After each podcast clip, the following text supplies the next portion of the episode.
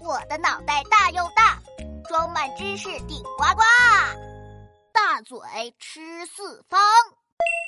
嗯嗯嗯，这个好吃，嗯嗯嗯，这个也好吃，嗯嗯嗯，怎么每个都这么好吃啊？啊，嗯，我的嘴巴大又大，嗯，装满美食，笑哈哈。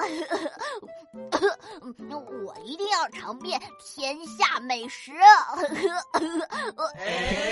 春节里，大头博士我吃了煮饺子、炸春卷、蒸年糕、甜汤圆、糖瓜粘、糯米饭、大肉丸、烤猪蹄、熏火腿、卤猪肚、红烧鱼。呃呃呃。哎呀，大头博士，你吃的这些都太普通了。哦，普通。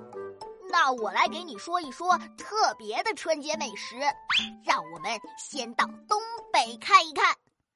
东北那嘎达，哎呀妈呀，贼冷贼冷的。俗话说“腊七腊八，冻掉下巴”，所以春节的时候，东北人要吃粘豆包来粘住下巴。这粘豆包啊，圆圆的，黄黄的。吃起来又软又黏，我的口水都快要流下来了。